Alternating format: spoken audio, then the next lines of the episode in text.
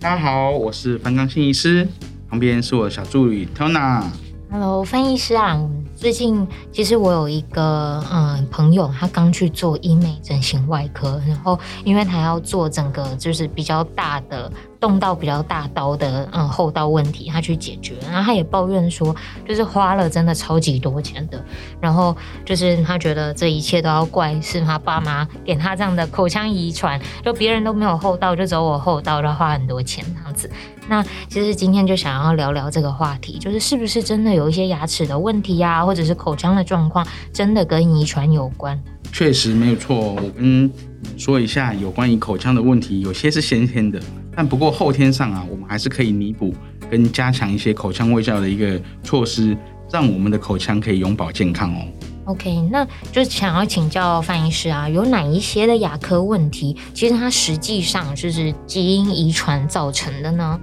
呃，基本上只要跟全身性的骨骼有关系的，基本上都会是遗传的啦。那因为我们牙齿很多的部分都是跟骨骼有关，所以这个也是遗传的因子之一。也就是说，不管我们的牙齿或我们的呃齿槽骨地基都是骨头组成的，所以呢，我们的地基、我们的齿槽骨，还有我们的牙齿本身也就是属于骨骼的一种。那因为它有一些钙含量很多的食物，就会让我们的牙齿的房子比较好嘛。可是如果你今天的骨骼的地基是有问题的，基本上这跟你的先天的遗传是百分之百有关系的。所以只要是跟骨骼有关的，比方说厚道这种东西，那就是一定跟。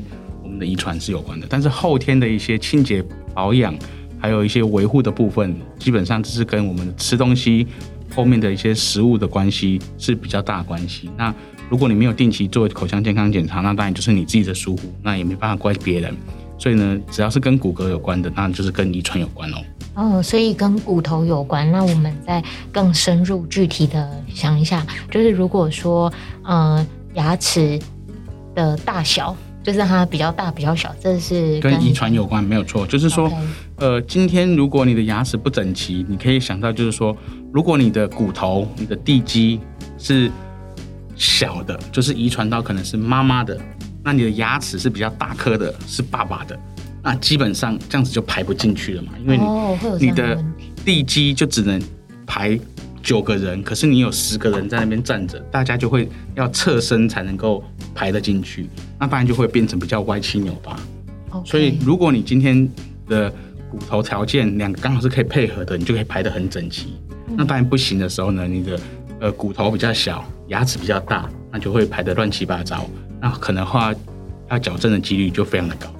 OK，那像是嗯。蛀牙，蛀牙这件事情也是跟蛀牙这件事情，虽然是感觉上好像是跟遗传是有关系的，但是实际上呢，它只要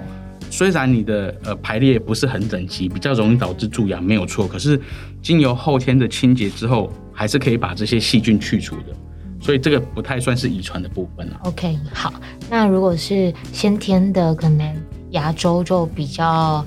比较萎缩，会有这样的情况发生吗？呃，就是地基，就是你的骨头。我们的牙齿其实是埋在我们的骨头里面的，所以当你的地基不是很好的时候，你就比较会有有牙周的问题。那别可能其他人的骨头可能条件比较好，那当然可能就抵挡细菌破坏的力量会比较强。可是当你的骨头条件比较不好的时候，那当然就很容易会被破坏侵蚀掉。所以这个只要是跟骨头骨骼有关的，都是属于遗传的部分。OK OK。还有包含，另外还有那个什么，前阵子我听到有一些朋友是先天性的缺牙。哦，对啊，这也是 这也是遗传的因子，没有错。哎，像先天性缺缺牙这个问题，是很多人都会有的基因吗？还是不嗯，不会，不会很多人都有，但是有些人他可能呃缺牙，可能本来门牙有四颗，他的门牙后来只有长三颗，可是他排的很整齐，你也看不出来。所以你不觉得说他有一些先天上的一些缺陷.对，那通常会看得出来的就是像骨头的一些异常，比方说厚道啊、龅牙啊等等，这些都是因为地基你的骨头的关系。因为龅牙可能就是因为你的骨头爆出来了，那它的牙齿就势必要在骨头的地方长出来，所以它就变成是爆出来。那如果是厚道，可能就是下巴太长了，那下巴长长的时候，它牙齿也是从。那个骨头的地方长出来，所以就变成是错咬，所以这个都是跟骨头有关系的。嗯，OK，那就想要问问看范医师说，如果嗯有民众遇到这样的状况，是一定要进行各种矫正治疗或者是植牙治疗的吗？呃，如果是排列不整齐的部分，如果是些微的不整齐，那当然可能就是尽量清洁干净。可是如果是真的你清洁了也没办法去做好很好的清洁保养的时候，当然就是建议你要做牙齿的矫正。可是因为你排不整齐，所以我们可能在矫正的过程当中又需要把一些牙齿给拔掉，让它能够排得整齐。因为你就是太多颗牙齿了。你的地基又很小，排不进去，所以可能要把一些牙齿先拿掉之后，再重新排列整齐。那当然就是比较容易有一些呃后续的一些维护的上面的一个问题啦。就是说，你可能会觉得说，哎、牙齿拔掉了，你是不是吃东西的效率就会变得比较低了？所以很多人会觉得说，哎、做了矫正，为什么还要拔牙？那是不是把牙齿排整齐就好了嘛？因为这个跟骨头有关系，还有跟我们的肌肉周围的肌肉的一些。概念是有关系的，所以这个是相辅相成的。也就是说，如果你的本身的舌头的肌肉很大，你如果把它排整齐了，它后来还是会变成乱掉，因为你的舌头还有你其他的一些肌肉会把这些牙齿给把它推动。OK，那如果本身舌头肌肉就很大的话，我是不是就是尽可能的不要讲话，不要训练到我的舌头，让我舌头越来肌肉越来越发达怎么办？哦，当然不是啊，呃。我们在讲话吞咽的时候，我们的舌头都是会要顶到一个地方去做发音，或者是像，尤其是像我们如果在呃一天之内，我们大概会有大概两千次的吞口水。嗯，没有人可以在吞口水的时候，舌头不是顶在上颚的。你可以试试看，如果你嘴巴张开，你要吞口水很难吞，因为我们通常在吞口水的时候呢，我们的舌头一定要顶在上顎。它才有力量去把口水往下吞。哦，好有趣。对，可是如果你没办法顶到上颚的时候呢，你就吞不下去嘛。所以，呃，我们正常每个人大概一分钟都会吞一次口水。那这个的动作，有的人就是因为舌头顶的力量或者是顶的位置不对，它就造成牙齿可能往外爆出来，或者是跑到别别地方去。那这个部分就是可以经由训练的。OK，那这个是就是小孩子才会发生说，因为舌头顶不上去，然后导致牙齿爆开吗？还是说成人也会有这样的问题啊？通常都是从小时候就开始了，因为这是一个长期的一个肌肉的部分，嗯 okay。所以当你小时候有这样的问题，你也没去处理，那到大了之后就会越来越严重。OK，所以看起来就是翻译师是比较强调说需要进行矫正，或者是可能有一些部分缺牙需要植牙这样的治疗，是其实还是以功能性跟健康这个这个方面去评估。那翻译师会强调像什么对齐中线这些吗？还是呃，对齐中线其实大部分哦，我们有做一些呃临床上的一些研究，一般人对于中线这件事情不是很。在乎，也就是说，如果你中线偏移两个毫米以上，零点二公分以上，大部分的一般人是看不出来的。要偏到大概三个毫米以上，一般人才会觉得说有差。可是，当然，如果你是一个专业的牙医师，你可能偏移一点一点多，可能你就会看得出来了。所以，每个人对这样子的一个中线或者是一个角度，就是中线是不是有歪斜，这个角度不是那么的。清楚也不是那么的明显，那他跟他判断的话，可能他也没办法说个一个所以然。但是，一般正常人要能够判断出来，都是一种偏移很大，或是中线乖离很多了。嗯，好，那其实现在正在收听节目的家长，其实就不用到太担心。就如果其实没有影响到小孩子的咬合啊，或者是没有影响到小孩子真的功能性上面，他因此会不健康，那其实。对于矫正治疗这件事情，不用到真的太太着急这样子。对啊，对啊。那就是我们再另外回到蛀牙患者这边，就是嗯、呃，特别是小朋友哦，就是翻医师会不会建议说小朋友一定要进行涂氟的治疗哦，当然啊，现在我们民国九十三年之后呢，都有进行，就是所有的小朋友都可以半年一次涂佛嘛，这是健保给付的。所以呢，对于小朋友涂佛这件事情，只要是开始有长牙齿，通常我们长牙齿是六个月到七个月的小朋友就开始长牙齿，只要长牙齿了之后呢，就可以定期半年免费涂佛一次。所以一定要善用这样子一个资源，因为这个就是健保的一个保险的制度里面的免费的项目，所以我们一定要就是半年涂氟一次。那更重要的就是，除了涂氟以外呢，我们平常在家里面就要练习，小朋友有牙齿了之后就要开始刷牙，只要有牙齿就要刷牙。那一开始小朋友呢，可能两岁以下，我们就建议在刷牙的时候呢，我们要用含氟一千 ppm 的牙膏，那一天用两次，至少用两次。那这个牙膏的量呢，大概如果是零到两岁的小朋友，大概的量大概是一个米粒的大小。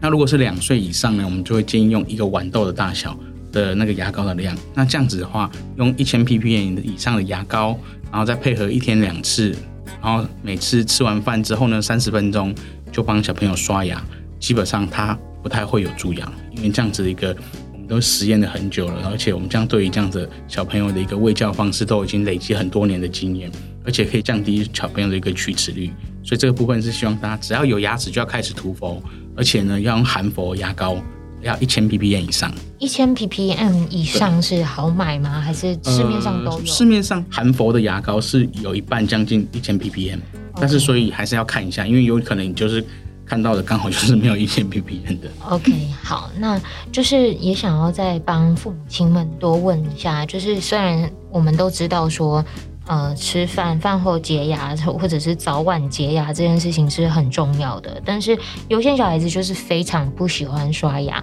那对于这些小孩子，到底要怎么样去协助他们去习惯要清洁口腔呢？所以这个就是要从小开始，才开始长牙齿的时候，我们就是用牙膏把它涂上去。那当然还没有开始长牙齿的小朋友，当然也要清洁口腔嘛，因为他没有牙齿，就像我们老人家一样，他全口无牙，我们还是要清洁。我们。全口无牙的老人家可能是用海绵刷去刷他的黏膜。那当然，如果是零岁，就是刚出生的小朋友到六个月之间还没有牙齿的时候呢，我们就是可能他喝完奶之后，我们要用纱布巾、纱布去把他口腔做一下清洁。这个动作其实你做久了之后，小朋友就习惯，就说，哎，他喝完奶了之后，他会有个东西进到嘴巴里面去帮他做口腔的一个清洁动作。那可能几个月之后他就习惯了。那当他长牙齿的时候，你就改用牙刷，他可能也是几个月之后就习惯了。所以这是慢慢一个习惯的问题。如果你没有做，那当然突然要叫他刷牙，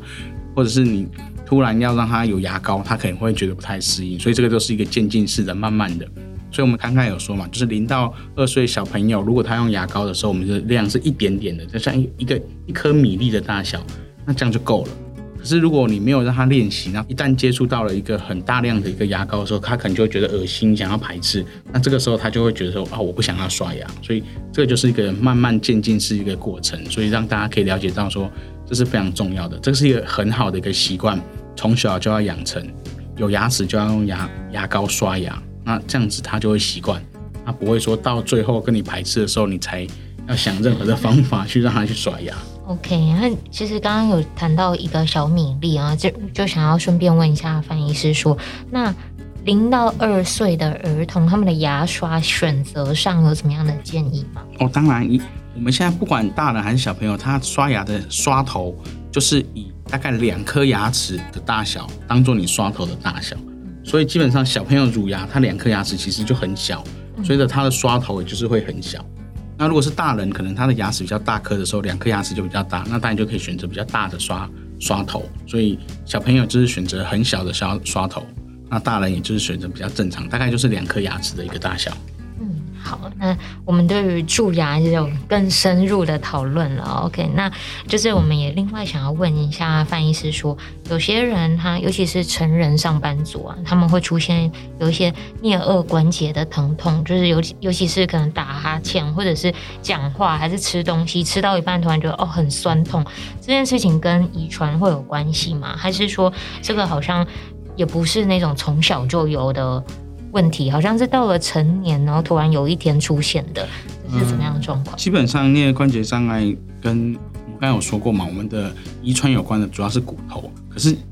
颞关节基本上它是一个关节跟关节中间有一个软骨，所以它也算是骨头的一个部分啊。可是它比较偏向于是软骨。那可是这个部分呢，跟我们的呃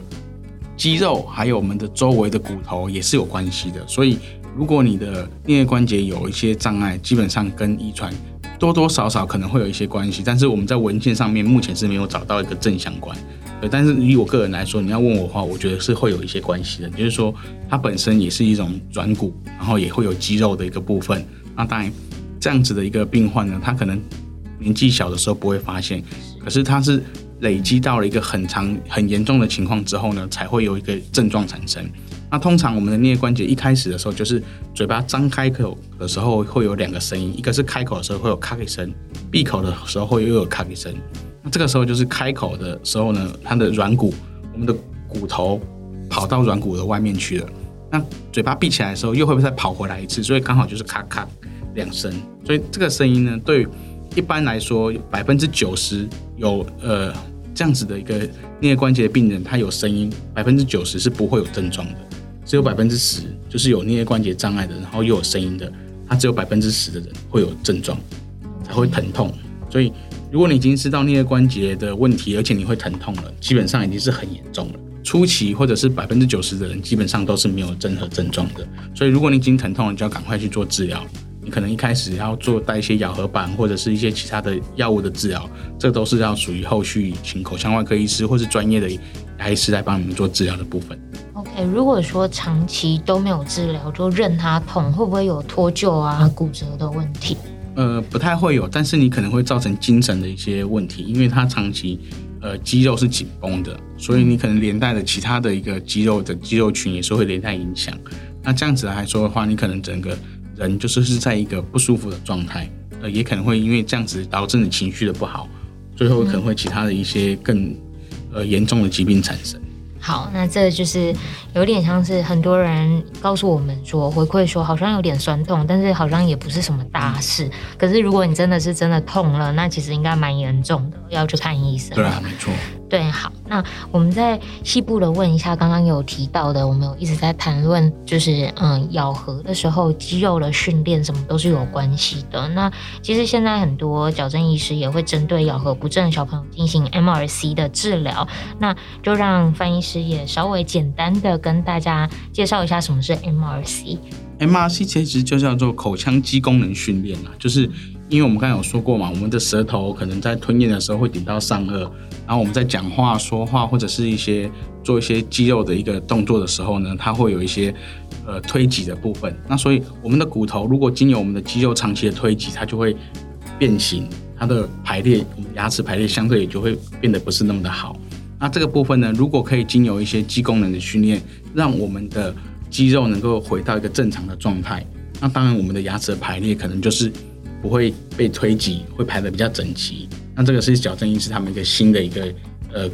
功能的部分。那当然这个是呃需要比较专业的医生，有上过课程的医生才能够帮大家做这样的一个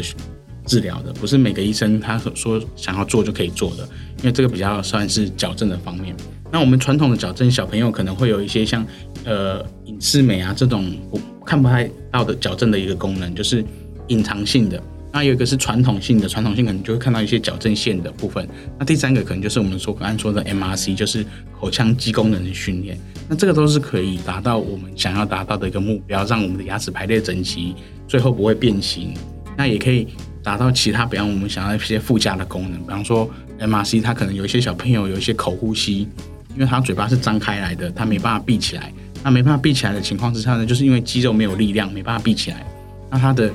牙齿就会往外爆出去，就变成嘴巴是张开的，然后越来越严重。那这样子它就会变成一个口呼吸的状态。所以呢，呃，不管是因为口呼吸而造成牙齿排列不整齐，或者是因为牙齿排列不好而导致最后导致有口呼吸，这两个互相互为因果了。所以只要治疗好牙齿的排列，或者是治疗好口呼吸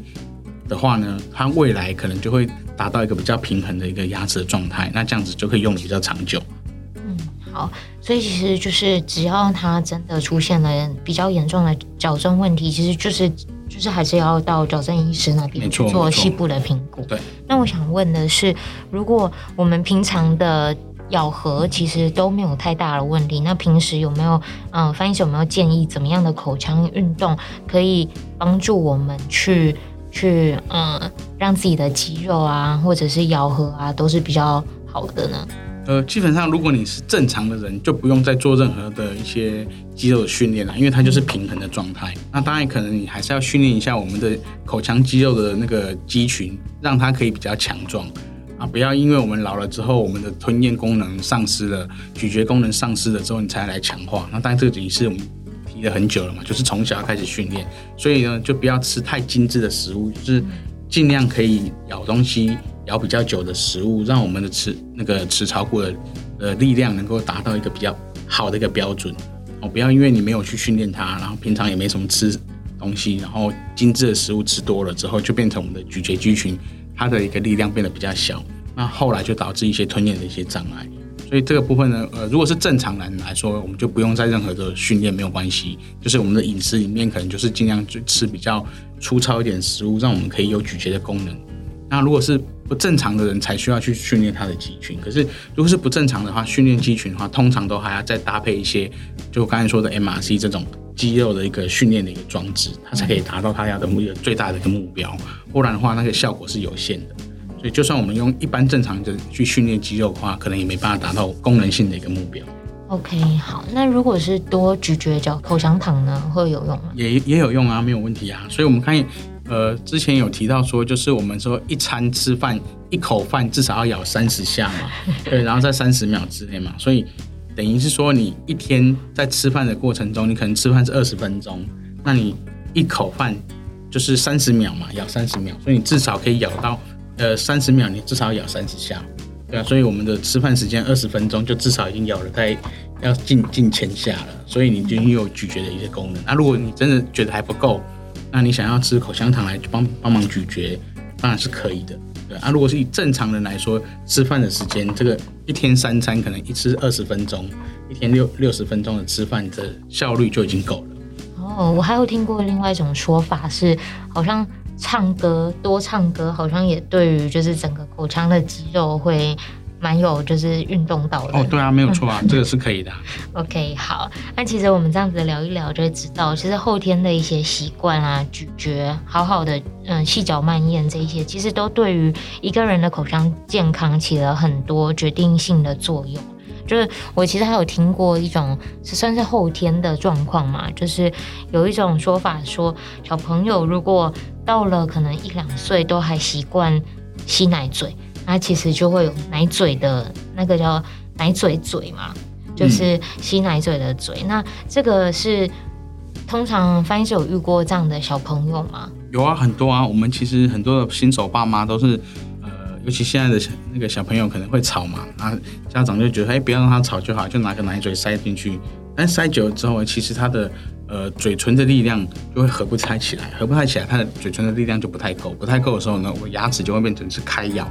开咬的意思就是说牙齿跟牙齿没有接触到，那中间会有一个刚好奶嘴的一个空隙。那这空隙呢，也就是因为你奶嘴塞进去，然后他的嘴唇想要闭起来，然后一直一直推推推挤的时候呢。刚好那个空间就塞住一个奶嘴的空间，所以那个空间就让给了奶嘴，变成它就是没办法有很正常的咬合，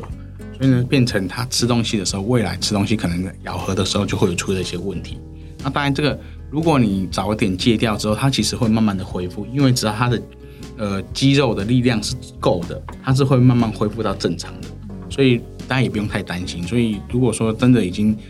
吃奶嘴吃了很久了，然后嘴巴已经变形了，那其实只要慢慢让它戒掉之后，它会慢慢的恢复。我们比较担心的是说，爸妈也不想让它戒，就一直持续，一直持续，直到了呃恒牙都已经快要长出来了，那个这个时候都已经来不及了。哦、，OK，所以其实我们这样子今天聊起来，就是其实。前因后果都有关系，就是如果你牙齿真的有一些需要做矫正，或者有先天缺牙，其实这个这个其实都你的先天的基因有关，然后你后天的行为模式、你的习惯其实也更有关系，这样子。那如果是对于一些先天抵抗力比较不好的一些患者，就是他们有可能到了要需要去做治疗的时候，他们可能也会有点受限嘛，就是没有办法，因为抵抗力很弱，然后要拔牙，要要植牙什么都会有一些些小小的问题。那翻译师上有建议后天上我们要怎么样去加强吗？如果他本身是珐琅质比较受损的，或者是呃像有些脱钙的病人，或是他。胎儿的时候啊，母亲吃了一些药物，造成他珐琅质一些变性等等的一些不良的造成的一些珐琅质或者是牙本质的受损等等，那他以后得到蛀牙的几率被破坏几率会更大嘛？所以这个时候我们就要更花一点心思去照顾他，可能涂氟的次数还有比例来说，可能就要增加，那让他可以有更好的一个抵抗力。那当然，如果他是本来就是正常的人，那当然就不用再多加次数，也不用再多维护。那如果不是的话，你本身就是比较缺陷的珐琅质，或是比较缺陷的牙齿，或是比较缺陷的牙周，那当然就要花更多的时间。比方说，其他人刷牙三分钟就好了，那你可能要花五分钟、六分钟，甚至更长的时间。那定期再去给牙医师检查，说，哎，你有没有清得很干净？那有没有在恶化？如果没有的话，那当然就是照这样现在的方式去做清洁就好了。可是如果又恶化了，你可能要再增加更多的时间。也就是说，如果你三个月、半年去回诊的时候，医生跟你说：“哦，你这个有有可能要开始住喽。”那你可能就要清洁的时间再增加了。你原本就清了五分钟了，那现在清洁的时间可能要变成六分钟、七分钟。就是每次回诊的时候，要听听看医生给你的建议之后，再去改变自己的清洁方式，时间有可能就要拉长了。那这个没办法，真因为你就是先天不足嘛，只能用后天去补足这个先天不足的部分。所以这个就是每个人的情况都不是一样的。所以就是希望大家听医生的意见，然后好好的照顾自己的牙齿，让你的牙齿可以用得比较久。OK，那刚刚有讲到，其实每半年健保有给付，就是涂氟。类的涂氟一次嘛，对，就是给付的。那如果是针对这种先天就可能珐琅质比较薄的这一些小朋友，我可以三个月去涂氟一次吗？还是说涂氟涂太多也没有用？哦，有啊。现在如果你是严重龋齿的病人，现在有一个呃健保局的计划。就是说，零到六岁严重龋齿病患的一个口腔保健计划。如果是你，你是零到两岁的小朋友，你的蛀牙现在的蛀牙，嘴巴里面蛀牙就大于两颗；二到四岁大于三颗，然后四到六岁大于五颗，基本上就可以纳入这个计划，你就可以三个月涂氟一次了。所以这个是我们要跟大家宣导，就是说现在的已经有这个这样的一个计划，是呃希望让这些小朋友，就是比较容易蛀牙的小朋友，能够得到更好的照顾。所以呢，我们就是三个月可以涂氟一次，也是健保给付。